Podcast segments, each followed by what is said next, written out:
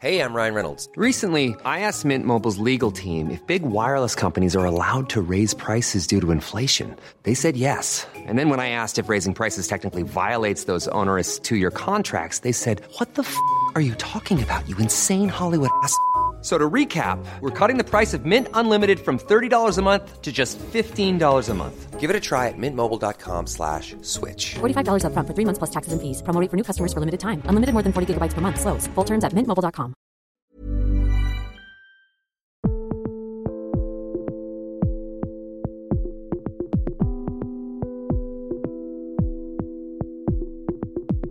Bienvenue dans Au cœur du crime, une série proposée par. Ils ou elles se sont retrouvés de par leur métier ou par le hasard de la vie au centre d'une histoire judiciaire et ils nous racontent comment leur existence a soudain basculé. L'affaire Grégory, troisième épisode, Dohan Bui reçoit l'ancienne journaliste Laurence Lacour. Le procès de, Jean-Marie Villemain, ça aussi, c'est un moment qui a été, j'imagine. euh, C'est la première fois que, euh, par exemple, les avocats de Bernard Laroche rencontraient les Villemain. Ça faisait neuf ans qu'ils étaient dans un face-à-face euh, perpétuel et ils ne se connaissaient pas. C'est très particulier quand même. Et puis c'est la première fois que Jean-Marie Villemain retrouvait Muriel Boll et Marie-Ange Laroche, dont il attendait qu'elles parlent si elles avaient quelque chose à dire. La première heure euh, d'audition de Jean-Marie, il a parlé euh, pendant une heure sans s'arrêter. Et il a tout, tout raconté depuis le début, les manœuvres des journalistes, celles des avocats, celles des flics, euh, les faiblesses de Lambert et tout. Et il l'a fait dans une syntaxe parfaite, fluide. C'était un moment très, très puissant, quoi. Très puissant. Et vous-même, vous avez déposé, donc. euh, Alors moi j'ai déposé, j'ai déposé parce que donc on était en 93, j'allais achever l'écriture de mon livre et donc j'avais quand même une vision très précise du jeu trouble des médias dans cette affaire, des journalistes et des avocats, ce que j'avais pas au début. Au début j'avais mes, sentiments, j'avais mes souvenirs personnels, mais j'avais pas analysé, j'avais pas fait d'enquête, j'avais pas étudié. Là j'avais tout fait, donc j'avais tout en mémoire, tout était et j'avais dit à Jean-Marie, je peux pas imaginer que tu sois jugé sans qu'on éclaire ce, côté-là. C'est pas possible. Les responsabilités des journalistes, des avocats et des flics sont telles que je sais que la cour d'assises ne va pas les étudier parce qu'elle n'a pas la matière, elle n'a pas, elle n'a pas quoi. Donc je lui dis moi je suis prête à venir déposer. Et c'est ce que j'ai fait. Je suis allée déposer pendant 45 minutes. J'ai raconté tout ce qui s'était passé du la mort de Grégory à la mort de Bernard Laroche. J'ai rien caché de ce qu'avait fait chacun. J'avais tout, j'avais les citations, j'avais les dates, j'avais, j'étais au top de la, de la mémoire pour le coup. Et euh, personne n'a bronché. Le président m'a, remercié et je sentais qu'à côté ils étaient un peu assommés. Mais bon, voilà, j'étais, pour moi c'était un devoir de le faire, un et devoir on, civique. On va évoquer d'ailleurs le juge Simon pendant le procès, non? Ah bah oui, alors les, avocats de la partie Laroche vont, jouer un jeu, une fois de plus, pas très glorieux quand même. Ils savaient très bien qu'il était malade parce qu'il avait été soumis à des expertises euh, psychiatriques et médico-psychiatriques dans le cadre euh, de la procédure. Et ils avaient eu vent de ces... Enfin, ils n'avaient pas eu vent, euh, ils avaient eu connaissance de ces expertises. Ils savaient très bien qu'il n'était pas du tout en état de déposer, mais ils n'ont pas cessé de réclamer son audition. Et comme il ne venait pas, et pour cause, euh, voilà, il faisait passer pour quelqu'un qui se dérobait à sa charge et à ses responsabilités. C'était pas très glorieux. Et c'était su que vous aviez cette relation avec. euh, Non.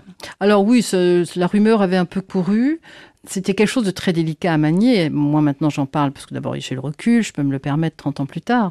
Mais à l'époque, euh, les gens osaient pas trop. euh, C'était quand même pas simple. Le, euh, le président Simon, comme on disait, était une personnalité très respectée, très statut du commandeur. Et les gens ne savaient pas trop comment manier cette histoire de relation avec une jeune journaliste de 35 ans, sa, cadette.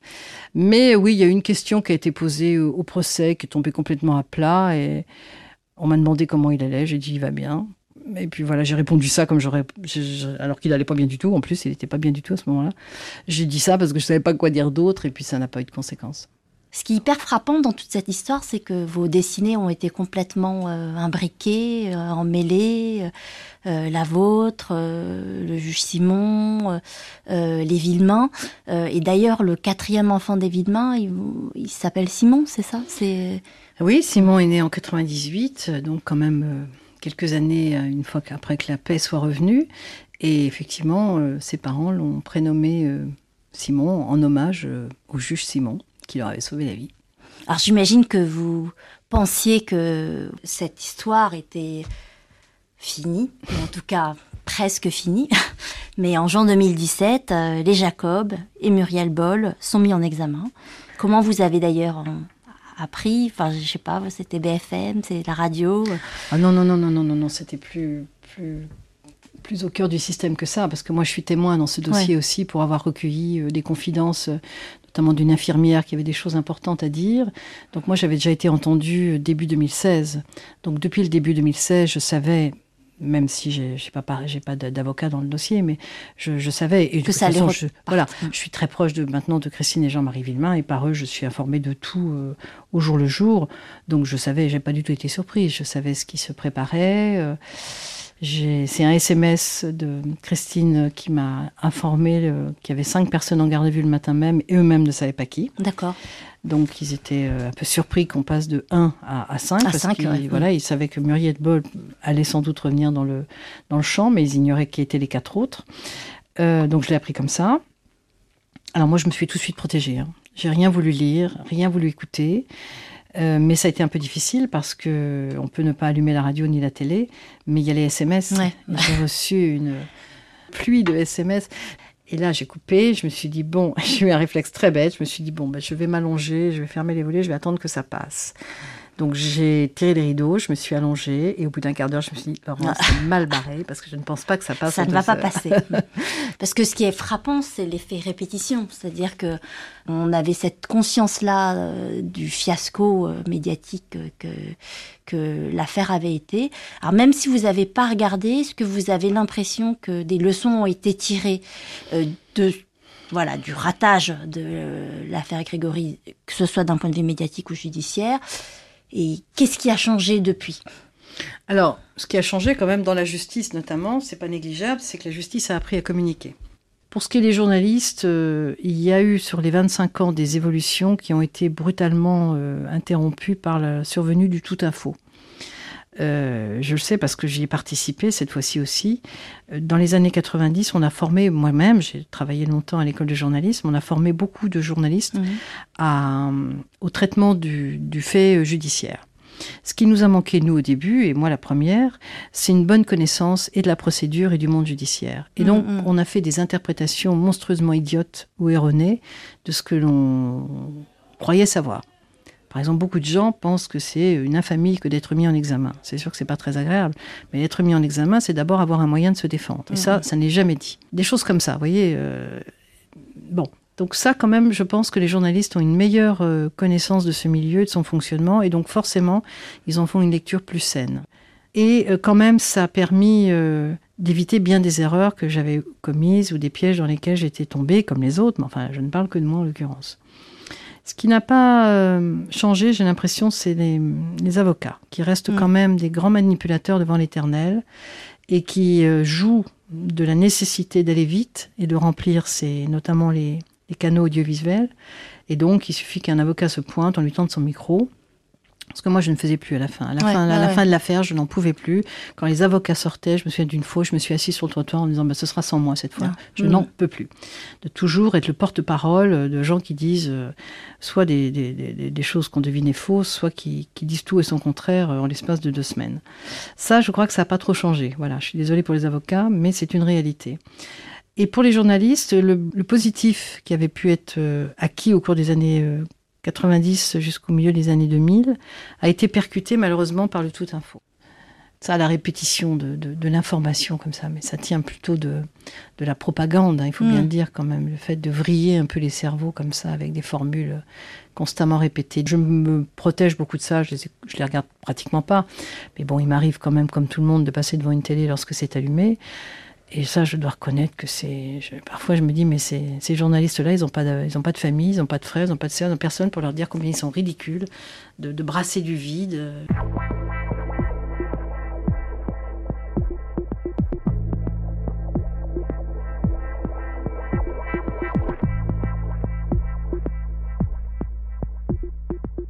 Le, tout info qui fait que pendant des jours et des jours, l'affaire Grégory, c'est un nouveau feuilleton. Et surtout, il y a cet ultime rebondissement tragique hein, à l'été 2017, qui est le suicide du ah juge Lambert, qui eh nous a tous...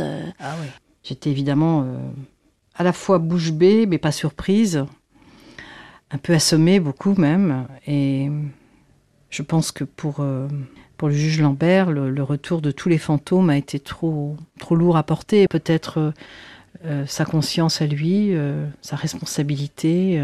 il a été dévoré toute sa vie par ça. Mais malheureusement, ça m'a pas tellement surprise non plus. C'est un, un personnage que j'ai vu toujours un peu fragile. Chaque fois que j'ai eu l'occasion de l'entendre, euh, de l'entendre s'exprimer au cours de, ces décennies, et je, suis désolée de le dire, euh, bien qu'il soit décédé, il ne s'est jamais vraiment remis en question. Il n'a jamais euh, vraiment analysé ses erreurs et leurs impacts, leur impact sur la vie des gens. Et j'ai eu le sentiment qu'il a toujours gardé plutôt ce comportement narcissique qu'on lui a connu, euh, je me souviens par exemple en 89, je l'avais appelé pour euh, mon enquête et euh, il avait clos l'entretien en disant Vous savez, Laurence, je suis sûre que si on faisait un sondage, je suis populaire, je suis très populaire. Bon. Est-ce que c'est vraiment le problème de savoir mm. si le juge Lambert est demeuré populaire il faut faire un sondage pour ça? Il avait cette tendance, malheureusement, euh, effectivement narcissique, que nous avons tous vu, observé, qu'on a vu dans ses ouvrages, dans son exposition, euh, souvent volontaire quand même devant les médias.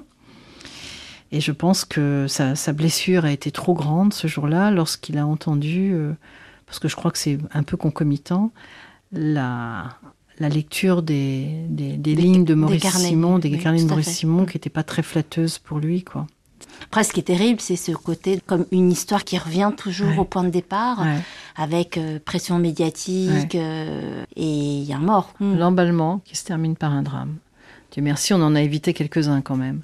Mais c'est vrai que là, c'était stupéfiant. Alors, il y a quand même une grande différence entre hier et aujourd'hui c'est que la partie la plus noire de cette affaire, celle qui a mené à, l'assassinat de Bernard Laroche, c'est quand même d'abord les médias qui accusaient, hmm. avant que ce soit la justice. C'est une poignée de journalistes qui dûment téléguider avec des raisons bien particulières, qui seraient trop longues à développer. Mais c'est quand même une poignée de journalistes qui a décidé que c'était Christine Villemin la coupable hmm. et qu'il fallait qu'elle... qui se substituait à la Qui se substituait complètement. Là, la presse dit ce que fait la justice. Euh, voilà. Donc, mais voilà, c'est quand même une différence non négligeable. Parce que quand ce sont les journalistes qui décident de qui est coupable, ça c'est gravissime, gravissime. Et je me souviens d'une fois en 85 où Christine Villemin avait refusé par téléphone de donner une interview à, l'un des journalistes euh, les plus puissants de cette affaire. il lui avait dit Ah madame, vous voulez pas me parler Eh bien sachez qu'un jour l'opinion publique vous jugera et que l'opinion publique c'est moi qui l'a fait. Une, ivresse de puissance que, rien n'arrêtait, quoi. vraiment, il n'y a aucun garde-fou à l'époque. Mm. Donc la grande différence, c'est ça. Aujourd'hui, on, on dit ce que fait la justice, sans savoir si elle fait bien, mais on ne se substitue pas à elle. C'est quand mm. même euh, un progrès. Presque ce qui est très troublant aussi, c'est que 30 ans, 35, 35 beaucoup de personnes sont mortes, mm. les personnes qui peut-être savaient, mm. euh, et voilà, par rapport à cette affaire irrésolue, quel peut être l'épilogue de cette affaire? Quel peut être l'épilogue? Je n'en ai aucune idée. Je pense qu'elle va encore générer des événements inattendus, sans doute. Je ne serais pas étonnée qu'il y ait d'autres suicides, franchement. Mais j'espère que non, bien sûr. J'arrive pas à imaginer une fin à cette mm. histoire. Mm. Enfin, une fin qui nous satisfasse. Des mm. fins, il y en a eu temporairement plusieurs. Mais une fin qui satisfasse tout le monde, je n'arrive pas à l'imaginer. Mais en même temps, c'est aussi une histoire qui est le reflet d'une époque. Et cette époque, au bout de 35 ans, elle est en train de virer dans une autre. Enfin, on, est on sent qu'on est quand même dans notre... Comme, comme la mort de Grégory est arrivée à un moment charnière de la société, fin des années 80, qui a ouvert sur toute autre chose. Là, on arrive dans une époque dont on ne peut pas prédire ce qu'elle sera, mais on sent bien qu'elle ne sera pas la même.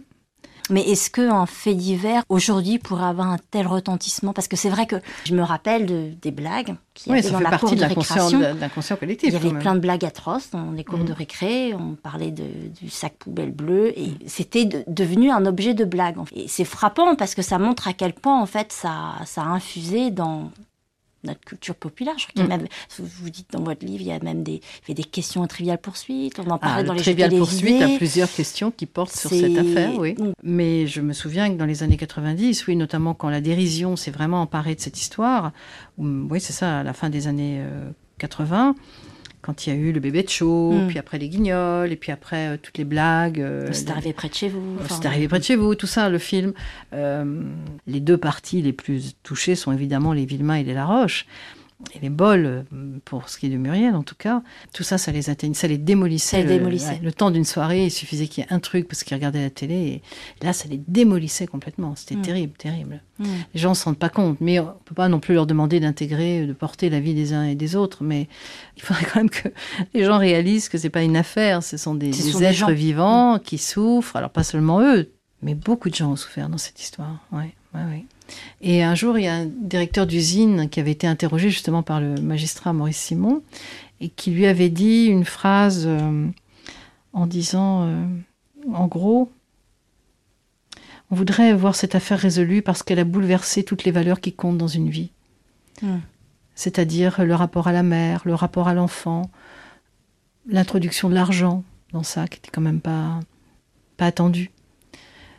Le respect des autres, l'intégrité physique, l'intégrité morale, tout ce qui compte dans une vie, tout ce qui fait qu'un homme peut vivre debout et en harmonie avec les gens qui l'entourent, c'est ça. Alors là, il n'y a rien eu de tout ça. Rien. Et les donc, malgré euh, tout voilà, ce qu'ils ont euh, vécu, c'est aussi l'histoire d'une résilience dingue. C'est l'histoire d'un amour. Ouais. Mm. surtout, qui moi m'a évidemment ébloui euh, de nouveau. C'est l'histoire d'un amour qui n'a jamais été abîmé ni entaché. Ça, c'est quand même extraordinaire. C'est extraordinaire à regarder. Et puis des gens, oui, très résilients, qui ont reçu aussi leur part de legs moral euh, du président Simon, de Mm. Maurice Simon. D'ailleurs, il n'y a pas longtemps, Christine me disait, euh, tu sais, moi, euh, depuis cette époque-là, je sais que je ne dois jamais rien accepter de faire qui aille contre ma conscience. C'est vraiment la leçon que eux ont retenue, c'est de parce qu'ils avaient été beaucoup utilisés aussi, Mm. beaucoup manipulés. Et il faut faire des photos parce mm. qu'il faut de l'argent, parce qu'il faut convaincre l'opinion publique, parce qu'il faut sourire, parce qu'il faut pas qu'on pleure, parce que ceci. Donc bon, bon, ils avaient suivi ça un peu comme une boule de flipper, quoi. Ils avaient fait ce qu'on leur disait de faire. Ils étaient jeunes, ils n'avaient pas la résistance ni la capacité de s'y opposer. Maintenant, ils sont très fermes sur, le- sur, sur leur choix, bien évidemment. Ils n'ont pas 60 ans encore, ils sont encore relativement jeunes. Mais voilà. Donc résilients parce qu'ils ont croisé aussi la route de cet homme-là qui, sans jamais manifester de familiarité à leur égard, à part être respectueux, a su leur transmettre aussi les grandes lignes pour se reconstruire. Sans lui, il- il serait mort, ça c'est clair. Vraiment. Et aujourd'hui, pensez-vous qu'il pourrait y avoir un, un- un fait divers qui ait une, une telle résonance Je pense que le fait de zapper ou, offre une capacité de désintégration, de déflagration. Je veux dire, je, doute que ça, on arrive maintenant à cristalliser de la même manière un seul pays, une Mm. seule. euh, parce que là, ça a quand même touché toutes les couches de la Oui. société, mais toutes Toute les la couches France parlait de. Je me souviens d'avoir croisé Giscard d'Estaing dans une, dans une, une soirée. Il est venu me voir pour me dire alors, est-ce que c'est la mère, est-ce que c'est pas la mère voilà. Mm. Et de, de même, je me souviens d'avoir dîné à côté de, de Cohn-Bendit, il y a, mais il y a longtemps, avant qu'il soit le Cohn-Bendit d'aujourd'hui, qui me dit alors, est-ce que c'est la mère, c'est pas la Enfin, tout le monde, Tout le monde en tout le monde en parlait. Tout le monde me posait la même, que- nous posait la même question. Mm. Il n'y a pas que moi, bien sûr. Donc, pour arriver à, cette, à ce point d'agrégation, d'agrégat, je, je, je pense qu'aujourd'hui, euh, je ne sais pas, hein, c'est très très difficile à dire. Mais là, il y a vraiment un alignement des planètes qui fait que cette histoire, elle a tous les ingrédients pour devenir ce qu'elle est devenue, évidemment. Mm, mm.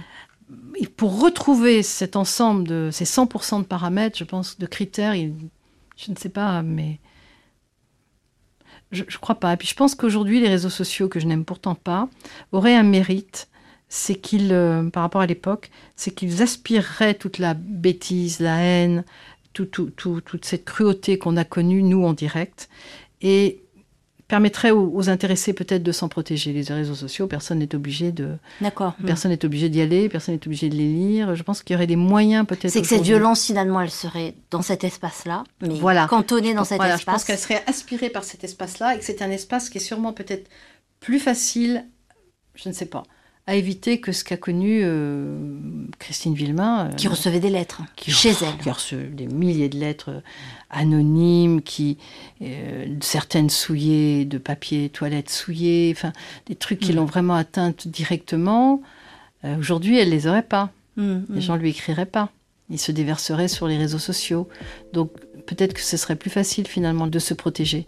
Maintenant, euh, si vraiment aujourd'hui quelqu'un, euh, elle ou une autre ou un autre, était pris de nouveau dans le même engrenage, ça voudrait dire que on n'a vraiment tiré aucune des leçons Mm. de- du passé. Donc c'est même pas concevable à mes yeux. Merci beaucoup, Laurence Lacour.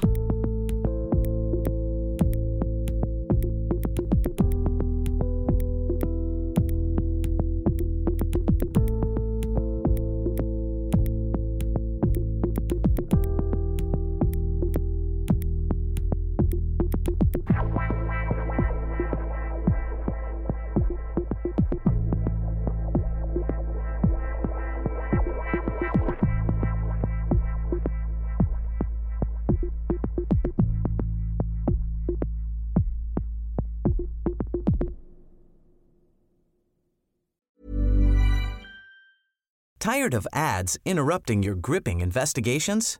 Good news. Ad-free listening is available on Amazon Music for all the music plus top podcasts included with your Prime membership. Ads shouldn't be the scariest thing about true crime. Start listening by downloading the Amazon Music app for free or go to amazon.com slash true crime ad free. That's amazon.com slash true crime ad free to catch up on the latest episodes without the ads.